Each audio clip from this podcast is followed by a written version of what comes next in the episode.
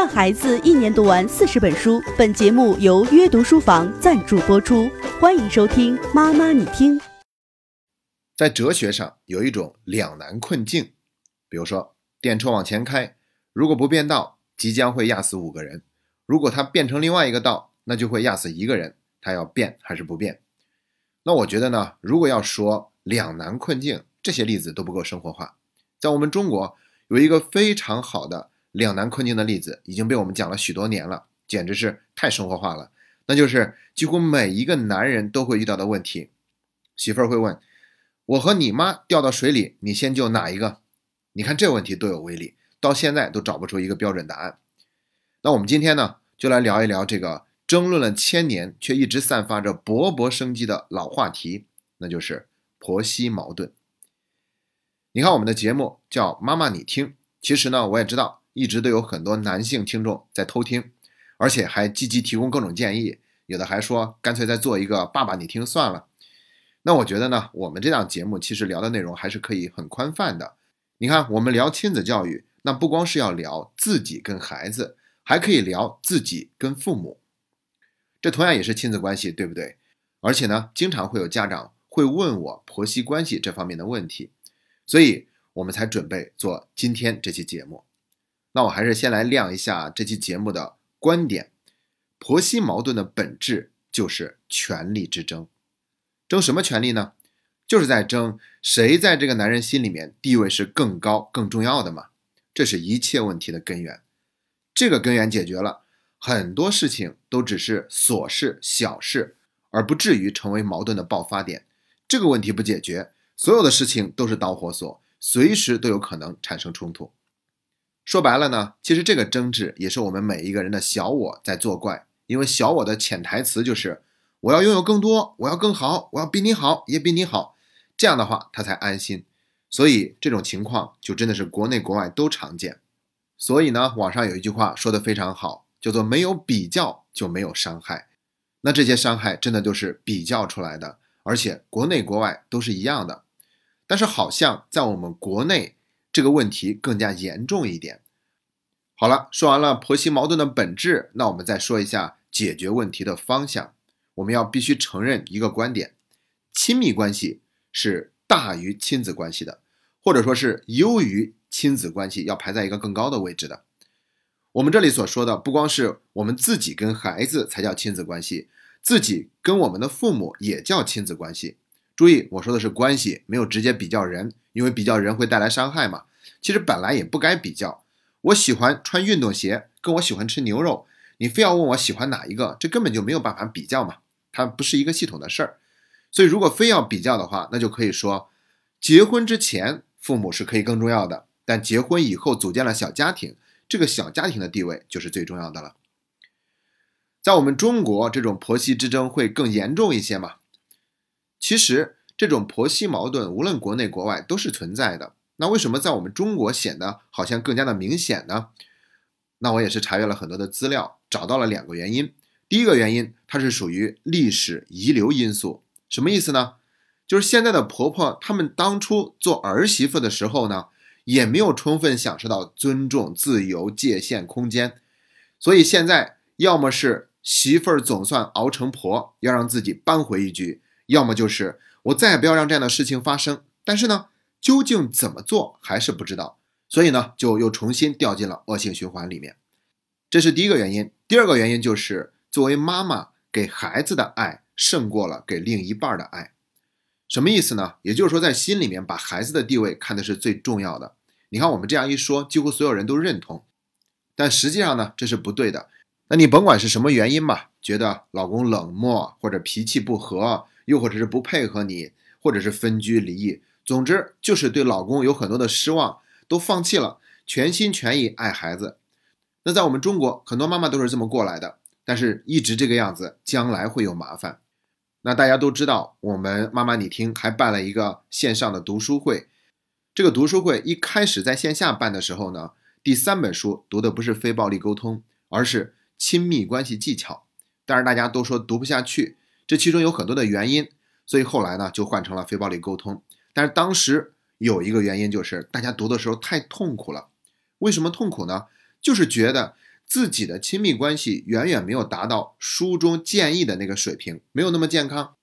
所以在今天这期节目里面呢，我也要格外的提醒一句：如果你现在爱孩子胜过爱另一半，把亲子关系变成了夫妻矛盾的避风港，把所有的诉求都放在了孩子身上，那么有一天你会面临极其痛苦的分离，而且这是注定的。孩子有一天要成立自己的家庭，你会很痛苦；他不成立家庭，一直守在你身边满足你，你也会很痛苦。因为我们都是发自内心爱孩子，我们希望他能够独立的存活在这个世界上，所以他一直离不开我们，在我们身边，我们也会感觉着急，我们也会去催婚，对不对？那我们也可以去想一想，如果真的会有那么一天，我们现在有开始为那一天的到来去做心理上的准备吗？我们妈妈，你听，还有一位代班女主播婷婷老师。接下来呢，我们还会合作一些其他的节目。然后她就问我说：“你想做哪些主题的呢？”我说：“一定是要讲亲密关系的，因为这是大家都需要的一个话题，而且是迫在眉睫的。我们需要把这一部分更多的分享给大家。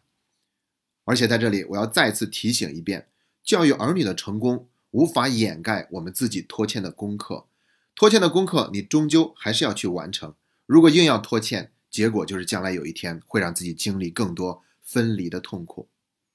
那我们说完了原因，接下来就说一说这个婆媳关系应该怎么处理吧。就像前面说的那样，为此我也是查阅了很多的资料。那我发现大多资料给的建议呢，都是有点站着说话不腰疼，那些建议听起来都不是很靠谱。但是有一位心理学家的观点，我觉得非常的犀利，在这里分享给大家，那就是武志红先生他说的。解决婆媳矛盾的关键点不在婆媳二人身上，在谁那儿呢？就是在这个既是儿子又是丈夫的男人身上。他说，婆媳关系这种说法本身就是一个错误的表达，它听起来会是两个人的事儿，但实际上真正的当事人就是这个老公，这个儿子。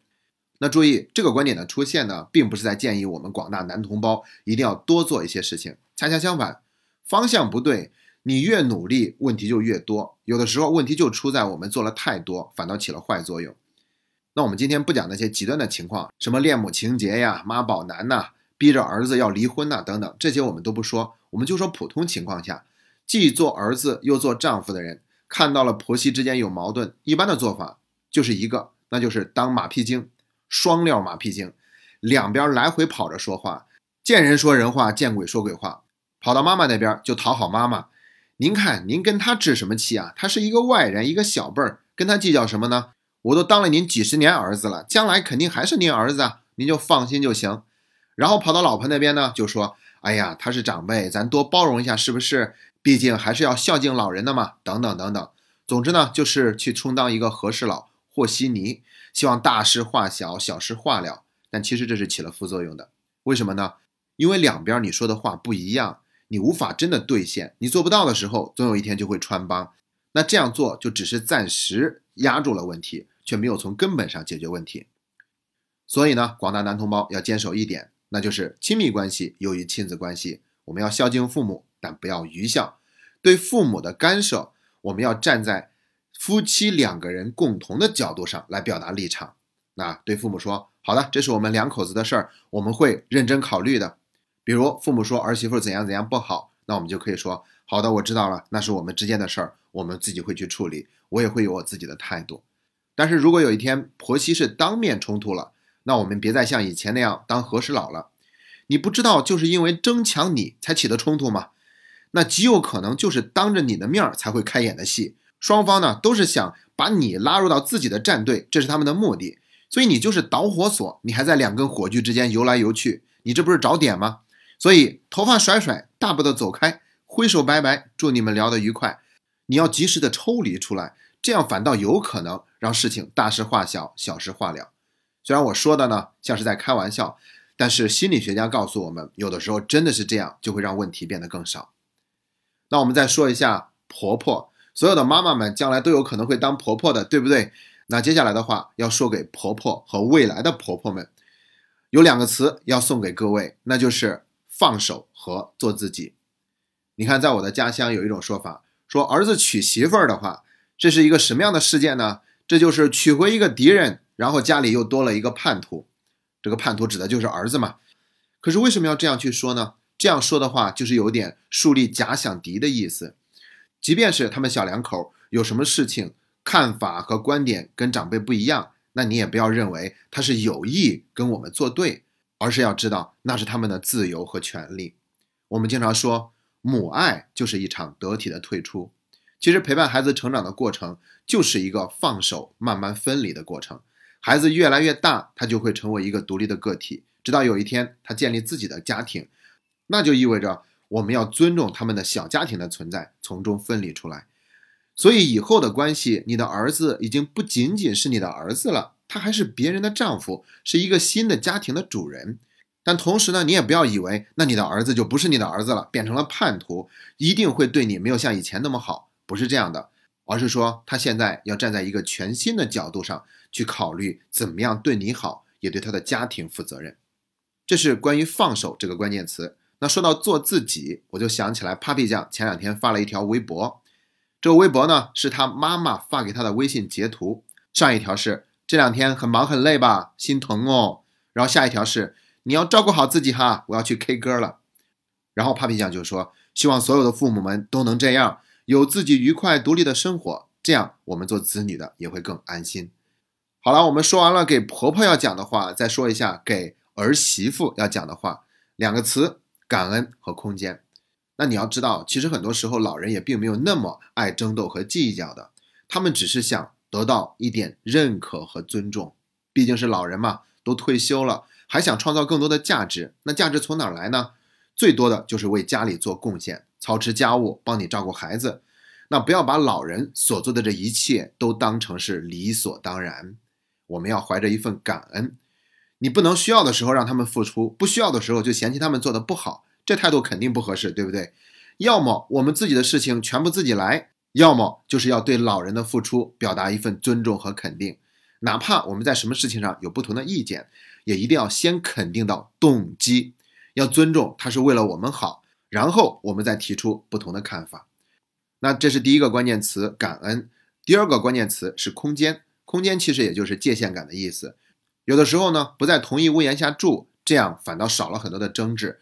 如果条件不允许必须住在同一屋檐下，那我们就要学会跟老人去划清这样的一个界限。这并不是什么贬义词，而是要给老人表达一个观点：什么事是他们的事，什么事是我们自己的事。